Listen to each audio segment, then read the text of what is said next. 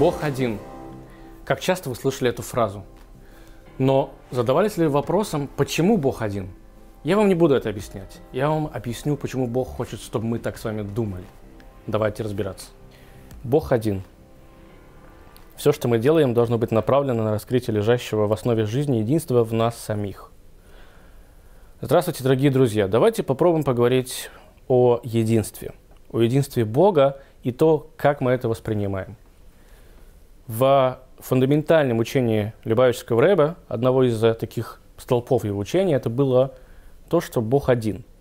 И он пытался это всячески доказать из абсолютно разных аспектов. То есть, например, Рэба мог начать описывать какую-то картину любого художника, либо какое-то, не знаю, явление природы, и вывести это на то, что вот вы видите, как в этом все можно познать Бога.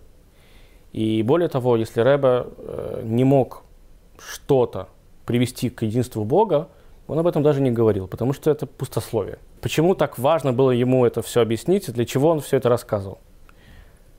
Единство. Что такое один? На самом деле это все. Я вам поясню. Всегда человек стремится к какому-то единству, он хочет найти что-то единственное правильное. То есть, порой мы ищем, пытаемся найти единственно правильный ответ. И нам э, иногда важно, чтобы он был приятным, а иногда не очень важно. Но он должен быть один. То есть, когда нам дают несколько вариантов ответов, нас это с вами не очень устраивает. Мы хотим, чтобы вариант был один. Когда мы спрашиваем, куда нам поступать, и нам говорят, ну ты можешь поступить вот в этот университет, в этот университет, в этот университет. Мы как бы понимаем, что нам это приятно, что у меня есть настолько много талантов, что я могу поступить в разные университеты, но если мне скажут, что ты можешь поступить в один хороший, то нам будет от этого еще лучше. И так во всем, даже в предметах как бы это не парадоксально звучало. Потому что если вы думаете, что все в этом мире разрознено, это не совсем так. Если вы выйдете на улицу, увидите там маленький листочек от дерева, что вы увидите? Вы увидите дерево, вы увидите листочек, вы увидите ветку. Но этот листочек, он от дерева. Он же когда-то был на этом дереве. То есть когда-то этот листочек был частью дерева, это было единым целым. Наши с вами эмоции – это тоже единая вещь.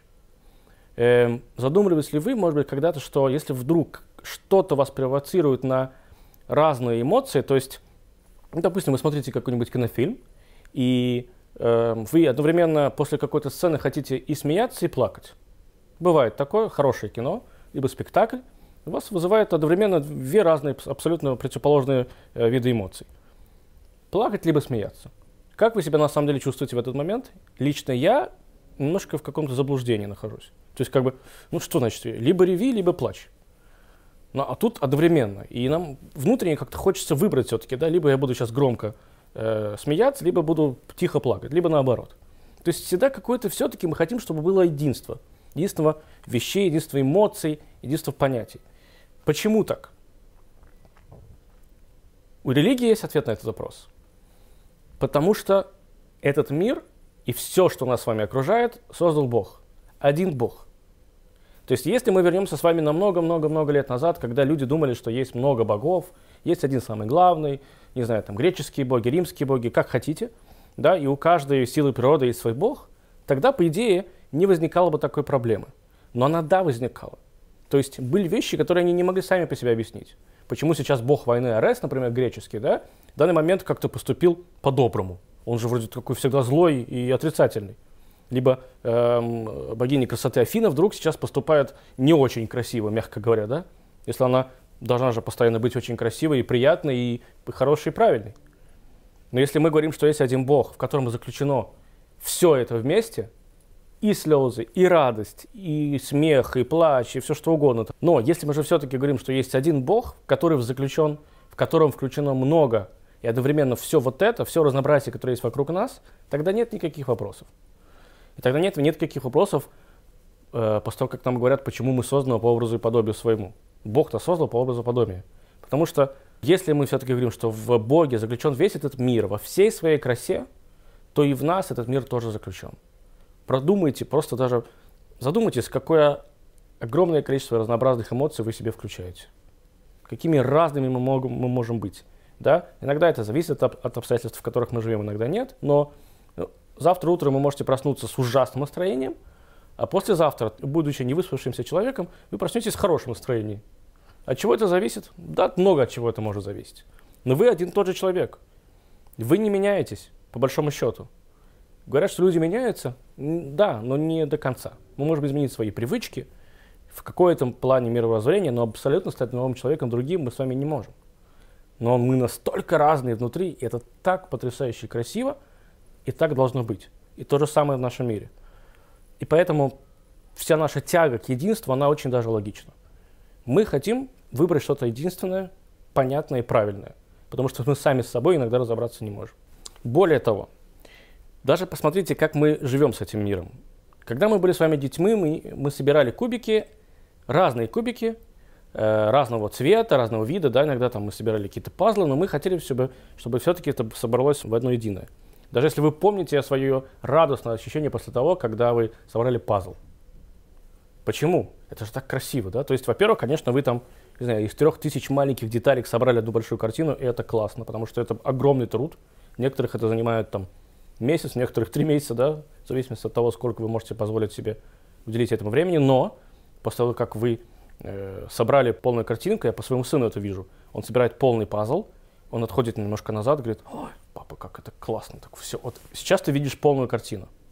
Да, она нарисована на коробке, да, ты по идее ты уже заранее представляешь, что там будет. Но когда ты это сделал сам, когда ты сам добился этого единства, у тебя кайф внутри я добился что-то, чего-то одного и этого правильного. Далее. Машина, даже автомобиль, который мы с вами собираем, мы же хотим собрать не 33 автомобиля классных, мы хотим собрать один, который бы был лучший в мире, ну или хотя бы лучший в моем гараже. Один автомобиль. Да, он будет состоять из разных деталей, но это будет один автомобиль. Наше тело с вами, дорогие э, друзья, оно тоже состоит из разных органов и частей тела, но оно одно – нет смысла в теле, к сожалению, так работает в нашем мире пока, нет смысла в теле, если что-то в нем не работает. Ты чувствуешь, что ты неполноценный. Чувствуешь, ты чувствуешь, что вот этого единства его нет, оно здесь отсутствует. Вдумайтесь, это парадоксальная и очень интересная вещь. Как понять единство Бога? Если нам все это время говорят, что Бог один, как понять то, чего понять невозможно? Я могу понять, что один, я не знаю, молекула одна, что светофор один – ну что такое Бог, единство Бога? Если ты мне, мой человек, только что рассказываешь, что Бог во всем и везде, и в то же самое время Он неразделим. Что это такое? Секрет-то в том, что Бог, помимо того, что Он хотел, чтобы мы в Него верили, Он еще хочет, чтобы мы понимали Его. Через что? Через Тору. Так написано в наших еврейских книгах, которые, собственно, дали нам да, наши мудрецы, с которыми Он имел Э, они имели счастье общаться с Богом, в свою очередь. Написано, что свою мудрость Всевышний вложил в Тору. И все те законы, все те истории, которые там описываются, это частичка его мудрости, которую мы пытаемся изучить и пытаемся таким образом его понять. Поэтому Тора без, просто бездонно, есть огромное количество комментариев, и невозможно никогда в жизни остановиться и понять до конца. Но, когда ты учишь, ты начинаешь больше, больше, больше осознавать. Получается, потом появляются другие учения, как Каббала, которые более тайное, да, более подробно тебе рассказывает, как устроен мир, но это тоже, в свою очередь, э, такая мини-инструкция, это то, что нам дал Бог. Почему он так это сделал? Почему взять просто, не прийти в этот мир и сказать, я Бог, я сейчас вам все расскажу, ребят, берите. Очень просто, потому что я только что сказал, помимо того, что он хочет, чтобы мы в него поверили, он хочет, чтобы мы его изучили, чтобы мы его поняли.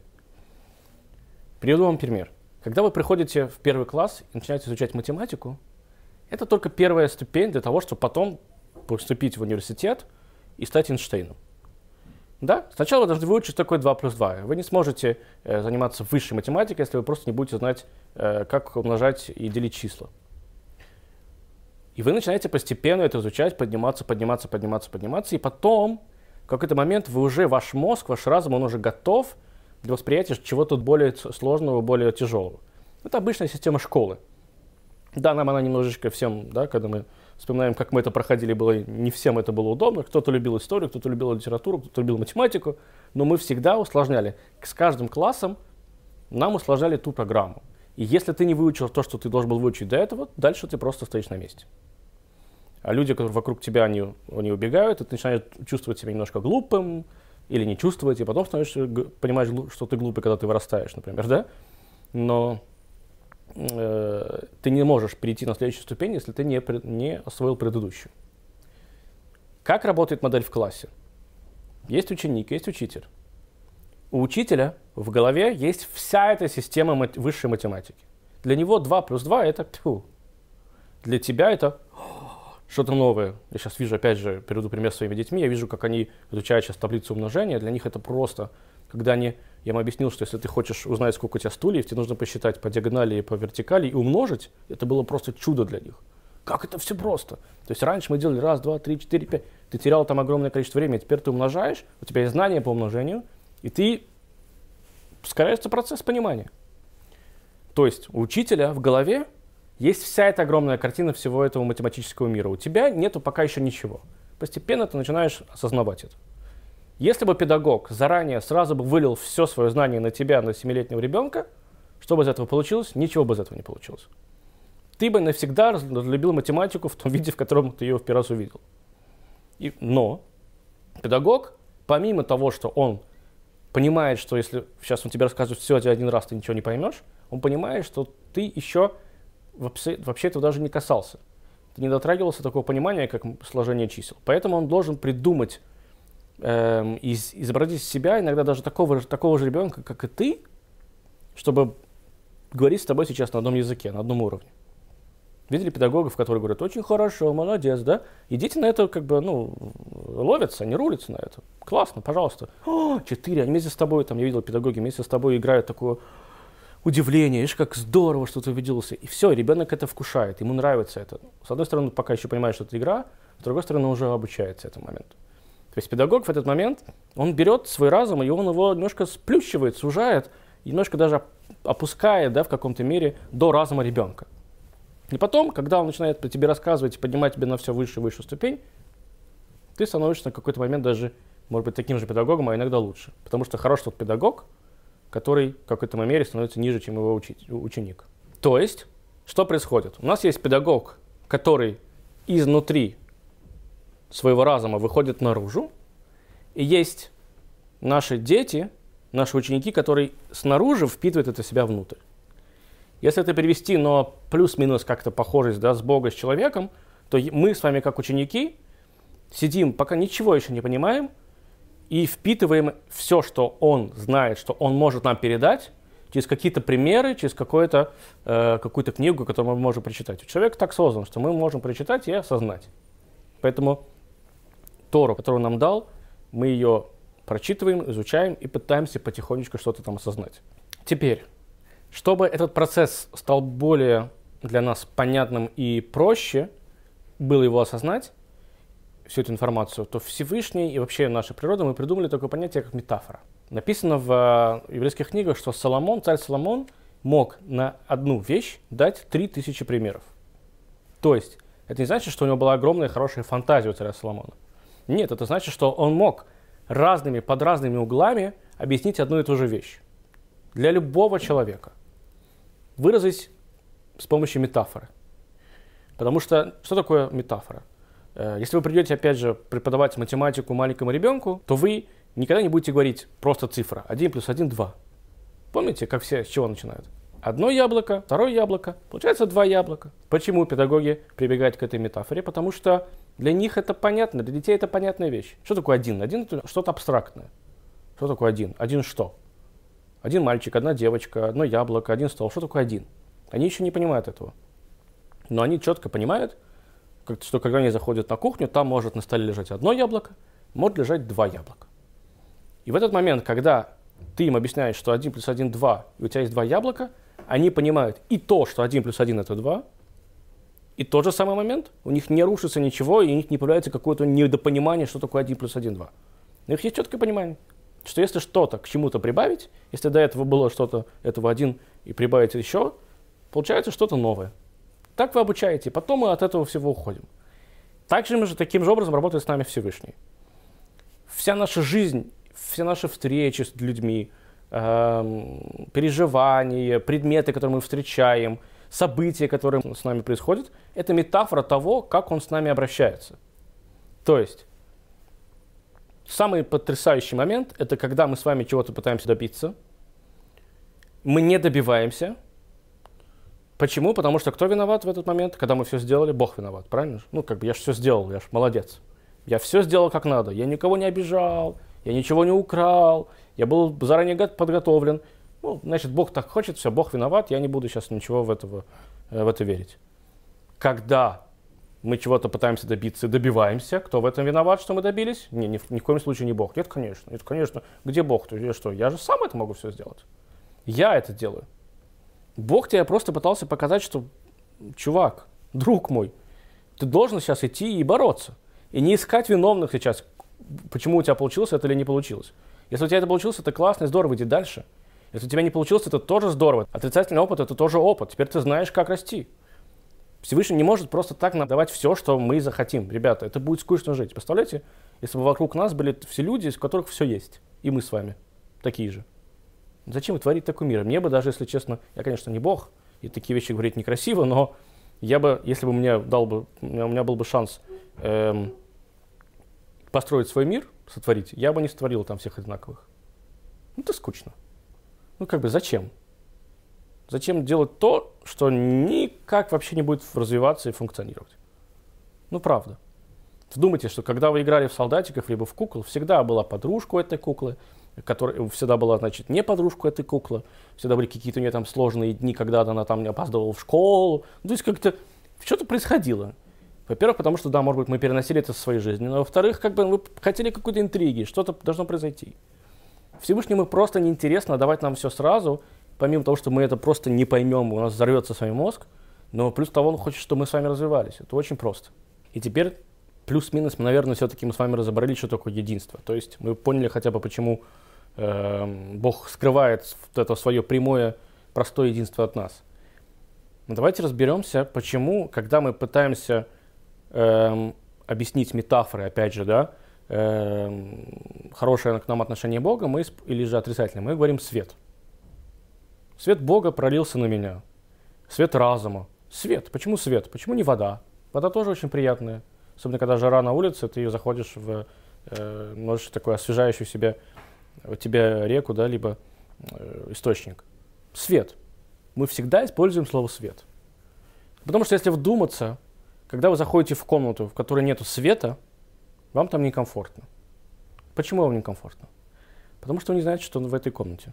Даже если это ваша комната, даже если вы знаете, какие предметы, где они стоят, что там находится, вам некомфортно той мысли, что вдруг вы сейчас бац, долбанетесь что-нибудь. Вы включаете свет. Маленький ребенок, почему боится темноты? Потому что там нету света. Почему он боится темноты? Потому что это неизвестность. Когда есть свет, пролить свет на что-то, да, мы еще говорим, это означает, что теперь я понимаю, что передо мной находится.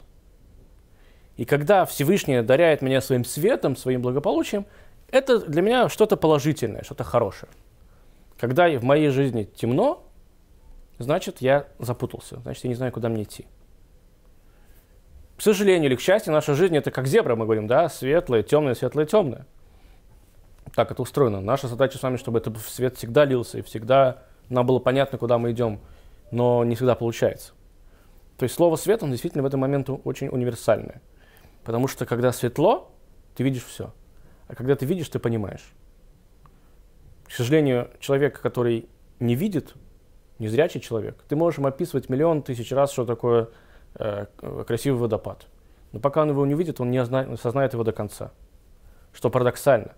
Потому что, например, глухой человек, несмотря на то, что он не слышит звук водопада, он тоже не очень знает, что такое шум, да? Но он хотя бы описание плюс-минус понимает. Но он видит водопад, и он может более четко себе представить, осознать в своей душе, в своем разуме до конца, что такое водопад. Когда в комнате нет света, вы абсолютно потеряны. Когда в вашей душе нету Бога, то есть нету света, вы абсолютно потеряны. Вы должны искать его, должны понимать его, должны хотеть его найти. Потому что это тот лучик, который может вас вывести в ту сторону, которая вам будет правильно и хорошо. Помните, не зря говорят, что, например, да, у человека, который кого-то убил или кого-то обокрал, у него, говорят, у него темная душа темное, там нет света. Там нет понимания, куда ему стремиться. Вот что такое настоящее единство, что такое настоящий эм, свет, дорогие мои друзья.